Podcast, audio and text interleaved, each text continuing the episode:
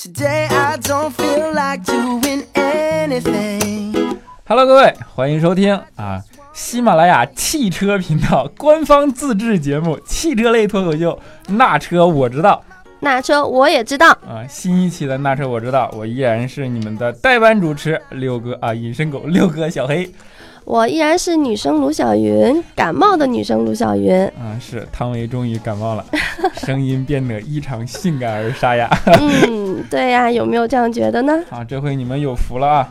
然后节目的一开始呢，我们当然还是要感谢一下我们的大后方支持，对吧？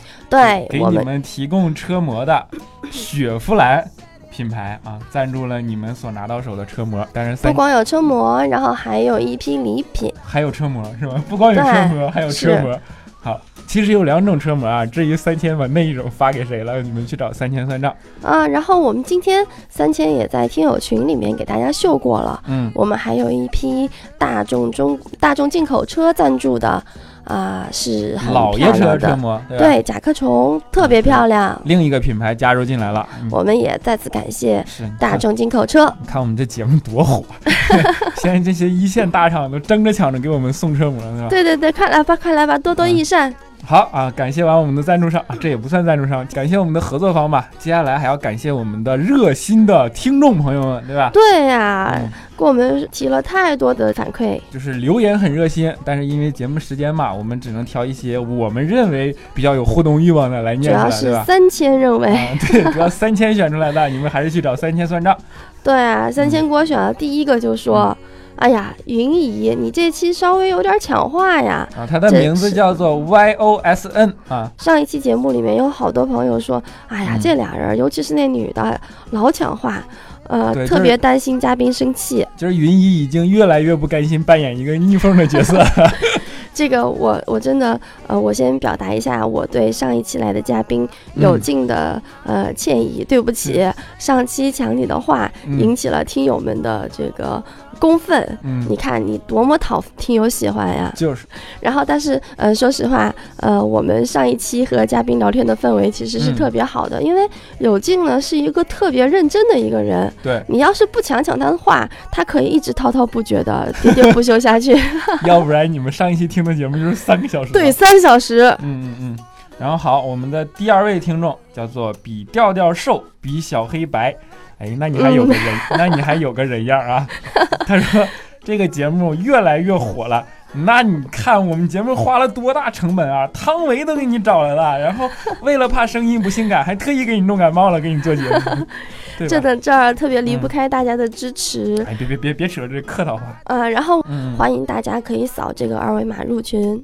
然后还有一个叫 e sky 的听友，嗯哇，这个是美国的听友哎，他说谢谢你们的节目 你，是怎么判断出的是美国他？说了呀，他评论里说可以让我在上下啊班路上很愉快。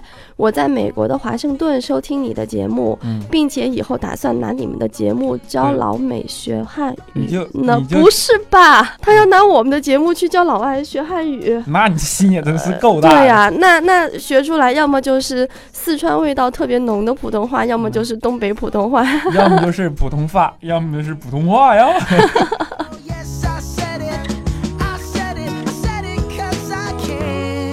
好，我这边啊叫做醉卧伊人兮，哎，好，我好像读过他。啊，是啊，是我们的忠实的铁啊他说粉。很喜欢这种聊天的节目，没有稿子就是嗨。嗯，那你听一下。我们只是不照稿子，因为对必须要有稿子，不然你们留的话，我怎么能一字不差的念出来嘛，对吧？对呀、不然嗯三千怎么完成他的工作考核呢？嗯。好，我们最后一位啊，最后一位听众叫做只听佳期波波未来，这是砸场子的。只听佳期波波未来，你给我留言干嘛呀？对呀、他开口就说小黑云姨，啊他说小黑云姨自从十月份拿到驾照以后，想买个车，听听国产啊，想听听国产车。你们每次都是合资的啊，我刚工作不久，想了解一下国产车哪款比较好，家用，谢谢，对吧？啊，我们聊的都是合资车吗？我我刚刚也想了一下，好像最近还真是，但是这个真的嗯不是我们主观意愿不是，我们对国产车有偏见啊，完全没有话题还没覆盖到国产车那嗯，边。没错，其实汽车发展到现在，嗯、怎么说呢？大家的工业水平都在飞速的进步，国产车也好，我们现在叫自主品牌吧，别说国产车，对吧？对，那个自主品牌也好，合资车也好，然后进口车也好，对吧？大家都在技术同步呀对，已，都经没有像以前一提到那么大的差距，或者说不同的这么样的。以前奇瑞可能就只是产一产什么风云、奇云，可是现在奇瑞它合资以后，人家现在都生产捷豹、路虎了，比如宝马、华晨，对吧？华晨以前可能就产一个金杯，嗯华晨的那个什么，呃，中华什么的，人家现在宝马都是他们合资来产的，他们同样在去合资的这个过程当中，也在提升自己的技术能力、研发水平。全球一体化时代了嘛，就算宝马，它也有南非工厂，有美国工厂，有中国工厂，对吧？是，实际上是个工工厂化的概念。当然，你的你所谓的那个国产车，就是我们的自主品牌嘛，是我们完全国内自己研发，哎也不能说完全，因为我们它是是品牌是对他自己在我们，合资车的背景下，然后那个已经技术同步化的非常非常的快对，了，对提升了？很多。嗯，而且我们的建议说这么多，其实我们的建议就是不要看牌子，或者说不要看类别，不要看系别，什么嗯德系、日系、国产之嗯，类，没错，就看某一辆车，对吧？某一个产品好不好，这。样更客观的去去评价这件事儿嘛，对吧？对啊，你就到你自己心里的嗯价位里面去嗯选择这个价位区间它合适的车型，对满足你的需求就 OK 啦。对，而且我们最近接触到的还真的就是国嗯产车，对你看？就是上个周末的时候，嗯像奇瑞，我刚刚提到。嗯奇瑞可能我印象当中，我对这个企业，我说实话，我以前嗯是有些成见的，我不大嗯看得上它。嗯 但是人，家，欢迎奇瑞的总裁听这期节目。而 且而且，我觉得他可能以前就是在一个三四线这样的城市里面，嗯嗯嗯城乡结合部开的是吧？，对。但是人家嗯在上周末的时候，嗯他们在上海，嗯就在上海举行了一个一千人的一个首发的一个一个活动，嗯然后他们是呃有什么瑞虎的新瑞虎五，嗯，还有瑞虎三，嗯整体有你想有那么多的车主，嗯然后都在上海这样的一线城市，就号召力也挺强，对吧？，对，是没嗯错。而且据说他从他这个奇瑞汽车从诞嗯生到现在已经有五百万的用户了，我觉得这是一件好事儿，就是随着。怎么说呢？随着经济的发展，对吧？然后大家日子过得越来越好了，然后接触信息的方式也越来越全面了，就是选车这个诉求也会变得更理智，会嗯把它放在一个比较平和的这样的位置上，嗯而不是以前买一个车就像买一个什么房子啊，买一个什么嗯什么，对就是那么高的那么高的诉求上去谈这个问题，所以现在大家也还都比较理性。你看我们的听友现在嗯二十出头，对多年轻！你想想我们那时候二十出头，谁买得起车好好好，呀？汤唯又暴露年龄了，我们赶紧岔开话题。然后你说听友了啊，还真有听友问了我另一个问题，他说那个在喜马拉雅上听到一档直播。哎，我们顺便给我们平台做个广告吧。嗯我们现在也有直播了，你们知道吗？一直有，对对对有好久了。对，他说估计是开机。彪子就是我们的直播编辑呢嗯。对对对，估计他是看到那个开机画面了。然后他说在我们平台上听到一档直播，叫做“读书中国 T 行动”，问我能不能了解一下情况。那你直播不了解，我知道。对我肯定不了解。云姨还真的去现场了，我也真是，呃，就那天我们喜马拉雅对嗯，呃读书中国 T 行动直播的时候，我是在现场的。对我们老板也去了，云姨也去了，可见嗯云姨在公司的地位啊。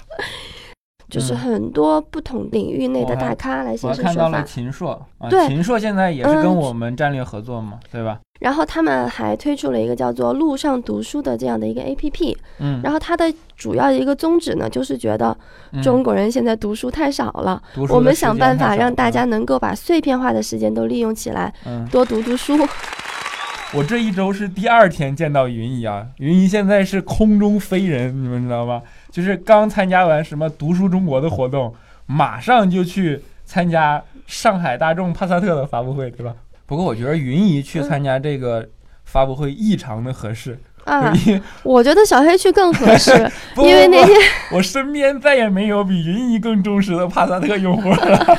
但是我身边没有比小黑更喜欢高晓松、更啊。喜欢冯唐这样的呃读者粉丝了，因为那天在活动的现场、嗯。啊，一看，哎，高晓松来了，而且嗯还上来就讲了一个晓松奇谈，我赶紧视频、音频发给了云一给我做了个同步小黑是吧？小黑，直接给我回了两个字，嗯，你敢说吗？我不敢，我不敢，我们是一档正经的节目。然后过了一嗯会儿，冯唐又出现了，当时云姨给我发了个微信嘛，然后还是视频直播，因为我平时对那个高晓松和冯唐这两个领域啊，晓松奇谈我真的到现在一期不落的看下来，这已经几年了，嗯，大概三四年有了吧。然后冯唐的书，除了现在刚下架的《飞鸟集》，我几乎是每一本，不是每，不是几乎，就是每一本我哎，那天在活动现场，冯嗯唐还讲了他的飞鸟集呢。他说他也是诗人。然后过了一会儿，又出现了另一个人张涵予，因为他是帕萨特的代言人。小黑再一次表达了同样的惊叹，我一我一开始就很奇怪，帕萨特上市为什么邀请高晓松和冯唐？因为高晓松他用他小松奇谈，他带来的一个主题就是他的大众记记忆。对嗯。他还真的是通过这近嗯十多年人民大众对于大众这个品牌带来的车产品嗯。的一些记忆，尤其是帕萨特的记忆。其实我们就是大众嘛，我们从小是被大众陪伴起来的。高晓松在那个最新一期的那个《大众记忆》的那《小松奇谈》里不也说嘛，最早进入中国的一款就是肯跟我们合资办厂的一个品牌就是大众。对，然后当时最开始找的是丰田，但是丰田看不上我们，嗯。然后后来大众呃进来了，然后正好又秉承它的大众理念嘛，大众最先跟我们合资办厂，然后最先进入中国的是桑塔纳，对吧？对，是然后一款到现在对，还依然现在马路上还能跑的桑塔纳，就是我们现在叫普桑，嗯当时因为后面出了什么两千、三千、威斯塔，但是那阵儿就是桑塔纳。嗯，然后桑塔纳这款车，其实在德国，因为德国已经很久以前才有桑塔纳车型了。桑塔纳其实在德国就是帕萨特，嗯是的，就是和和你现在新上市的这款车有着直接联系的这么一个东西，对吧？然后当时在我们，我我不知道别人啊，可能我又要暴露年龄了。在我 在我比较小的时候，就是一说轿车就是嗯三厢车，桑塔纳、捷达就是几乎被大众承包了。当然，大众也享受了红利了，就是它真的大众了。就是嗯自从它跟中国办了这个合资品牌以后，不管是大众到后期的奥迪，对吧？进来以后，嗯它真的变成大众了，导致现在什么日系的车，丰田、本田发力，然后就很难再去挤进来去抢德系车的那个市场蛋糕。我觉得它不光是抢市场蛋糕嗯。这么，对。应，该说大众它进来的早，还有一个先机，嗯，就是它对中国市场的一个教育，尤其是人对汽车的一个认知的教育，我对觉得它占了先机。然后让我们对德系车产生了天生的好感，嗯，就是觉着 所以诞生了很多大家所谓的什么神神车党党、大众党，就是德系车才是车，对吧？然后就就是那种感觉，但当然这可能有点偏激。嗯。然后那个我看到的，因为我你是参加了现场嘛，但我嗯看到的是网上的数据。我们平时会去网上找一些这种新车啊数据，看一下大家都有什么动向嘛。然后德当然德系车，不说德系车，就说大众吧。大众这些年发展其实变化挺大的，对吧？尤其是嗯现在变化巨大。从这一点上来说，我也必须要讲一讲，嗯因为我在现场看到了几台车放放在一起以后，最新的这个它给我带来了有一点失落感。失落感就是，嗯，你想，云一两千年就开始开发的，讨厌男友？就是因为我看到他的前脸真的和你们能看到的什么朗逸啊、速腾啊，桑塔纳啊什么的，真的太像了，这个让我有一点失落。嗯，我是觉得，真的一定要把这个前脸设计成那么相似吗？不是每一个人他们嗯都喜欢类似这样的风格，对不对就？是没有帕萨特车主的优越感。但是它从它整个车身的一个造型啊、线条设计嗯来说，我觉得还是延续了它一贯的这种特点，比较简约。当然，当然这种东西仁者见仁。我跟调调就是两个极端，因为调调的体型你们都知道啊，调调就比较喜欢那种圆的，你又黑调调，讨厌。然后没有调调自己说的，他就比较喜欢那种圆润的设计，调调选车就一个原则嘛，空间大空。间大，面包车。然后我选车我就比较喜欢那种棱角鲜明的设计，不管是嗯外观还是内饰。嗯，就是我这几代帕萨特，就是我对它都还挺熟悉的。嗯然后也像大家所知道的那样，我也是其中有一代帕萨特的嗯一个一个老车主。嗯，呃，我比较喜欢的就是这一代之前的那一代的帕萨特。你的是 B 几 B 六 B 五？不不不不不，肯定不是 B 五，就是你之前那代是一九九九年，这号称 B 五点五，就是云云一开的是二零零二年的。哪有？呃，对，然后我我还要接着说一下啊，它的呃售价是十八万三千九到嗯三十三万二千九，就是帕萨特已经是一个二十多万车的代表。呃，算是一个大家会优先考虑的车型吧。另外，除了我刚刚提到的嗯外形设计不同，它新增了全系的 LED 前大灯，嗯，就是然后开始拼配置了。还有一个对，还有其他很多的配置，大家可以去呃官网上查一查。嗯，我们不做数据党啊，就大家感嗯兴趣的去官网上查。我们不说这个，我们去扯扯别的蛋。我再次声明一下，虽然我真的是好几任不同的大众车型的嗯用户，嗯嗯但是我不是大众党，我也不是神车党，并且毫不避讳的说，自嗯从上次试驾了这个新的帕萨特以后，嗯我有一点犹豫和动摇。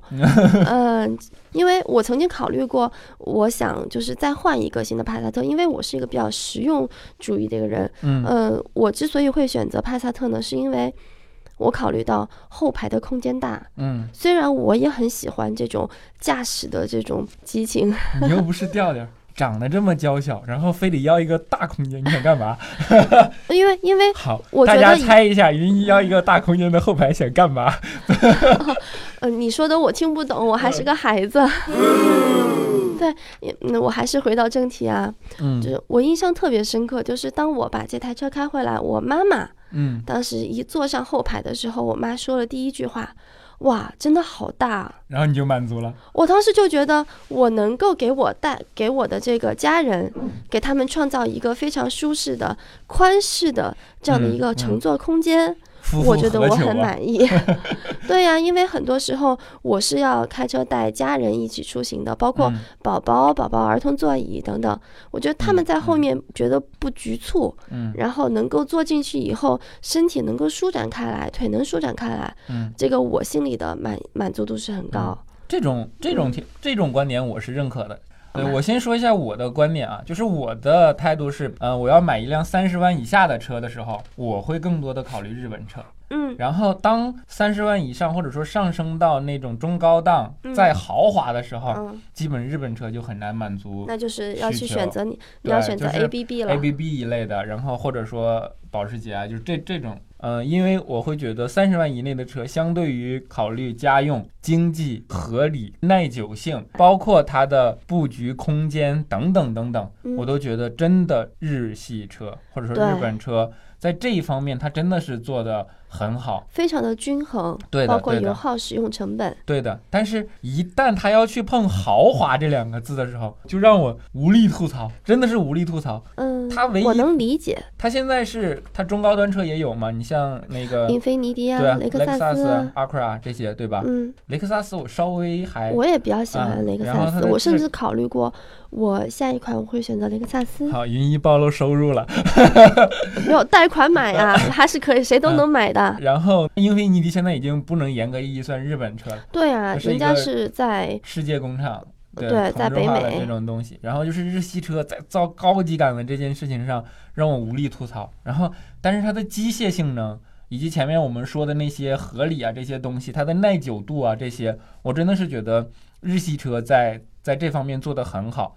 然后前面我们不是说神车党吗？嗯就是让我在网上特别受不了的一个言论是，比如说云一说我是一个实用主义的人，我觉得帕萨特能给我一个很好的后排空间，嗯，对吧？然后它开起来让我感觉很踏实，嗯，这这这点我是认同的。但是嗯很多人就说，因为德国车重，日本车轻，我觉得这个轻和重完全就是特别陈旧的、很对，很过时的这样的偏见。你就特别无奈。还有一些大量的对比图片给你，包括嗯好，我在这里吐槽一下，我们的运营副总裁叫杨申，哇，那么儒雅帅帅气的 VP 杨生，太那个呀！我我爆音了，杨申，欢迎你听这档节目啊！不管我怎么喷你，至少云姨说了你儒雅帅气。你知道杨生杨生开的车是美国原装进口的吉普的呃指南者，你知道他为什么吗？他那天跟我说了原因。我说你为什么买辆吉普？他在网上看论坛，看吉普 PK 别的车，就是那种车祸或者说嗯，或者说碰撞的视频，就是摩擦的那种视频。他说吉普基本变形都很小，然后 他到底是一种对什以什么样的心态去买车呀？他说十二胜一负，然后他就说好，就是他了。就是现在网上好多好多这种言论，就比如说，你看那个一个小追尾，日本车就憋进去了，或者说一个一个什么。呃，那个就变形了，磕个马路牙子，然后我的德国车一点事儿都没有啊，因为它很硬，然后日本车哦，很软，这些这些观念都已经太过时了。就比如说刚刚你谈到的第一嗯个，你说轻和重的一个话题，对，其实真的现在已经不存在说什么呃德系车什么钢嗯板用的厚重，所以它车重，嗯然后什么日系车钢板薄，所以它嗯轻等等，真的大家抛弃这些观念，知道吗？现在把车要造轻很难。造重一点都不难，而且大家都在用非常轻量化的这种材质，对，比如说我们前几期节目的时候，我们谈到过像宝马的碳纤维，嗯它就是一种特别轻的材料。对啊，那个 F 一大家都知道的，嗯。全是用碳纤维的，车身特别特别的轻。对我们先澄清一个观点，就是日本车在车重上并不轻。我相信对，大家都差不多重我。相信他们说的轻是开起来感觉轻，嗯那是因为调教的问题。嗯，然后再一个观点就是，车轻才是最耗成本的这件事儿，对不对嘛？就是你要做轻量化，嗯，因为因为你去看赛车，去看这些对。就是汽车的高精尖的技术，它都是在往轻量化上面对呀、去我们说汽车你难懂，就那个头盔，大家嗯很多会用的对碳纤维的头盔，对然后它更轻，嗯所以它会更贵。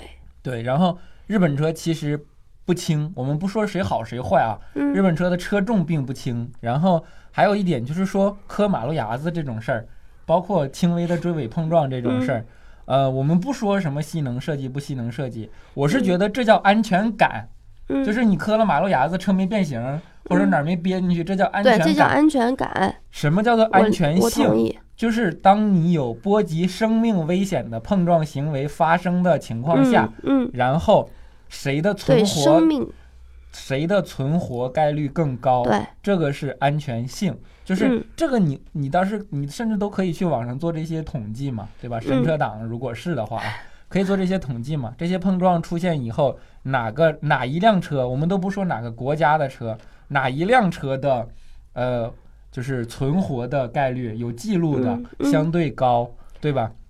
我们不说德德国车好还是日本车好，就是说我们就算把它们比对，也要放在相对公平的这么样的一个环境下来比对这这两种车，对不对嘛？嗯，对，更何况其嗯实拿德系车、日系车这样去进行划分，嗯，本身就是一个不科学的事儿。对，车不应该分国籍，应该只分产品。嗯，然后还有就是，就补充一句，刚刚小黑说的那个什么，呃，他说日系车造造得轻，然后其实还有很多采用轻量化的一些材料，比如说嗯像奥迪、宝马啊、路虎，他们都很用用了铝合金的这种材料来减轻嗯。重量，包括我们知道的，呃，我去参加那个帕萨特的发布会的时候，他也讲到了他们的发动机的缸体嗯。也用了更轻的材料了。嗯，然后还有一个就是，不管怎么说，网上有一个图片是要吐槽的。当你把后杠卸下来以后，发现里边没有防撞钢梁这件事儿，嗯。我们不管成本考虑问题，还是说嗯。国内怎么怎么样法律法规问题、商人逐利问题，凡是这一类出来的车，就是应该被吐槽的。就是你这个东西是基本的结构力学的，嗯，对吧？然后你你学这个你不能你不能说我因为逐利，我因为怎么怎么样，我把这东西拆掉，对吧？但是这个是要吐槽的点。但是我们说安全性、安全感这些东西，我们要放嗯在一个合理的平台上面去去评价它们。它没有了后杠，它当然就是安全性上面会降低。这这些是可以降分儿，但是你不能说。啊，我因为撞马路牙子没变形，所以安全性好。然后对我就想，我刚刚为什么那么认同小黑讲的那个安全感？嗯，安全感和安全性真的是两个不同的概念。对，首先，其实那个大众他们的嗯确，他们在造车概念之初的时候，的确是把安全作为他们最重要的一个指标。嗯但是从另一方面，呃丰田、本田等等这嗯些日系品牌，嗯他们在安全性上也并不打折扣。嗯，因为刚刚我们说了，所有这种安全第一的一个概念，它不是说车的一个安全，嗯它最重要的是人的安全。嗯，这是我非常一直在呃一直支持的一点不。管是里边的人还是外边所有人，对，其实这也是去年这才是安全，对，对，这也是本田他们提出了一个为了嗯所有人的一个安全的一个理念。那么这个就是说我，比如说本田吧，我就讲讲我自己的亲身经历。嗯我是在本田的他们日本的这个实验室里面去参观了他们的行人安全碰撞，嗯还有他们的车和车的一个碰撞实验的。嗯当然，他们行人安全碰撞在好几年之前，嗯在天津的实验室也已经做过，而且不间断的会有很多次也在做那个车和车的碰撞，嗯也是在天津。它的一个碰撞，它最终它想它的一个安全理念是怎样的呢？就是通过碰撞以后，车身的前后，就是嗯除开驾驶舱之外的车身的前后的一个溃缩吸能，嗯然后来确保驾驶舱里面人的一个安全。嗯，那么外面的人的安对，，外面的人是另一个概念。外面的人呢是，比如说行人在经过的时候，嗯然后行人他会，嗯，就是通过实验发现他的头部、他的腿部嗯会碰撞到车的这个引擎盖，还有车前面的位置。他们在会发生碰撞的这些地方呢，也是进行了一些溃缩性能的一些设计。嗯然后这样来确保行人在遭受碰撞的时候，他们的生命不构成生命安全危危嗯危险。啊，我觉得这话题开始深了，有一点，我觉得从这儿开始，可能嗯会有很多听友在下面要开始喷我了。对，我们开始要被喷了。但是即便要被喷，我们还是要说这件事儿。安全嗯这件事儿就是行人的安全也是安全，因为对其实其实我们很能够设身处地的理解，我们所谓的安全性、安全感也好，所有的一定都是说我出了事儿，车上的人，然后可以目空一切，横扫天下。但是大家要知道，你不可能永远要么在家里，要么在车上，对，你会有很多时间，你也会是一个行人。对，如果按照那个思路，就是卡车最安全，对吧？它可以横扫天下嘛。对，还只要我刹不住车，超载可以横扫天下。嗯，然后除了行人之外，其实现在大家还在关注，比如说机动车、非机动车嗯。这些人他们的一个安全，嗯。甚至于，嗯，他们会通过一些感应的摄像头等等这些装置去感应或者说预判。嗯对。然后比如说像我们知道的沃尔沃啦，嗯。然后还有本田啦，还有嗯。丰田什么等等，很多很多，就是我有很多企业他们都在做类似这样的工作。我看过两种广告广告的版本，嗯我看过两种广告的版本，就是对于那个呃探测也好，自嗯适应的跟车刹车也好，就是这两种啊，有两种广告版本。一个是当我前面出现人的时候，嗯我我出现探测它，就是广告里展现的是我面对人，嗯还有一个是我面对车也好，我能及时刹住保住自己；嗯一个是我保住另一个人。我觉得这就是两种完全不同的思考方式。就是我我挺喜欢前面的那种，好像是奔驰还是谁，我忘记了。它嗯有一个夜视系统也好，还有它有的红外探测系统也好，反正等等等等。当人出现的时候，当然我不确定，因为嗯。我我只是记得我在你说到这个保护人，我也想到有一个细节，就是大家可能都很熟悉，嗯呃，捷豹，捷嗯豹以前的车头，嗯你记得吗？车头的嗯那个立标嗯，不是向前的吗？对是一个很立体的一个豹的造型。对，现在变平了。后来对它变平了，它就嗯是考虑到在发生撞击的时候，这个就会像一把刺刀一样插入这个受害者。欢迎劳斯莱斯关相关部门也听一下我的这期节目。对，但是的确有很多汽车企业，他们嗯哎，劳斯莱斯那个是可以升降的，嗯，但是它开起来的时候是升起来的呀。天使。嗯就是我是觉得，可能我们会被喷啊，但嗯是我们还是不遗余力的想去想去说这个观点，就是嗯社会已经进步到这样的地步了，而且我们也已经经济发展都已经发展这么多年了，对吧？嗯所以说大家应该有这个方面的去考虑，就是说。汽车的理性的认知，对人，然后安全到底什么是安全，然后其余的人是不是安全，就是等等等等这种考虑。然后我们说，你去买一辆车，我们所谓的德系车、日系车、美系车、欧系车等等等等，它的建造理念也好，或者说它的设计什么什么也好，它可能是因为每个民族的性格不同，所以说为什么日本人造的车就会偏向经济，偏向对他们偏要向对耐久，然后偏向去省油等等等等。资源匮乏嘛对，，是因为必须物尽它这其用。个国情和民族，嗯然后造就的。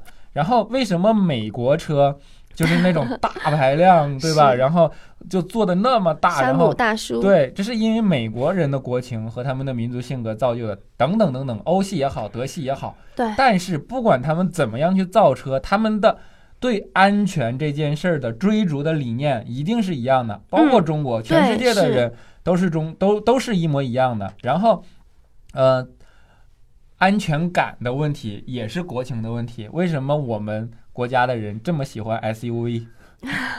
其实就是、嗯其实就是安全感的问题，嗯嗯就是我坐。上来坐姿高一些，大一那个空间大一些，感觉块头也大一些，感觉我就安全一些。对对对，就是这种，就是可能也不是我们谁谁的对错，对吧？嗯这就是我们的国情与我们的环境导致我们现在出现这种这种东西。当然，这些都是不以个人意志为转移的，它都嗯会一按照一个固有的规律去发展。我们想说的是，放下那些傲慢，放下那些偏见，嗯去一个合理、正常、公平的环境下去嗯去去讨论这去讨论这些问题，去怎么去看待买车、用车、嗯，玩车，甚至因为它会成为生活的一部分，并且随着发展，它会越来越成为生活里普通的一部分。那你嗯怎么理性的去去做这些事儿？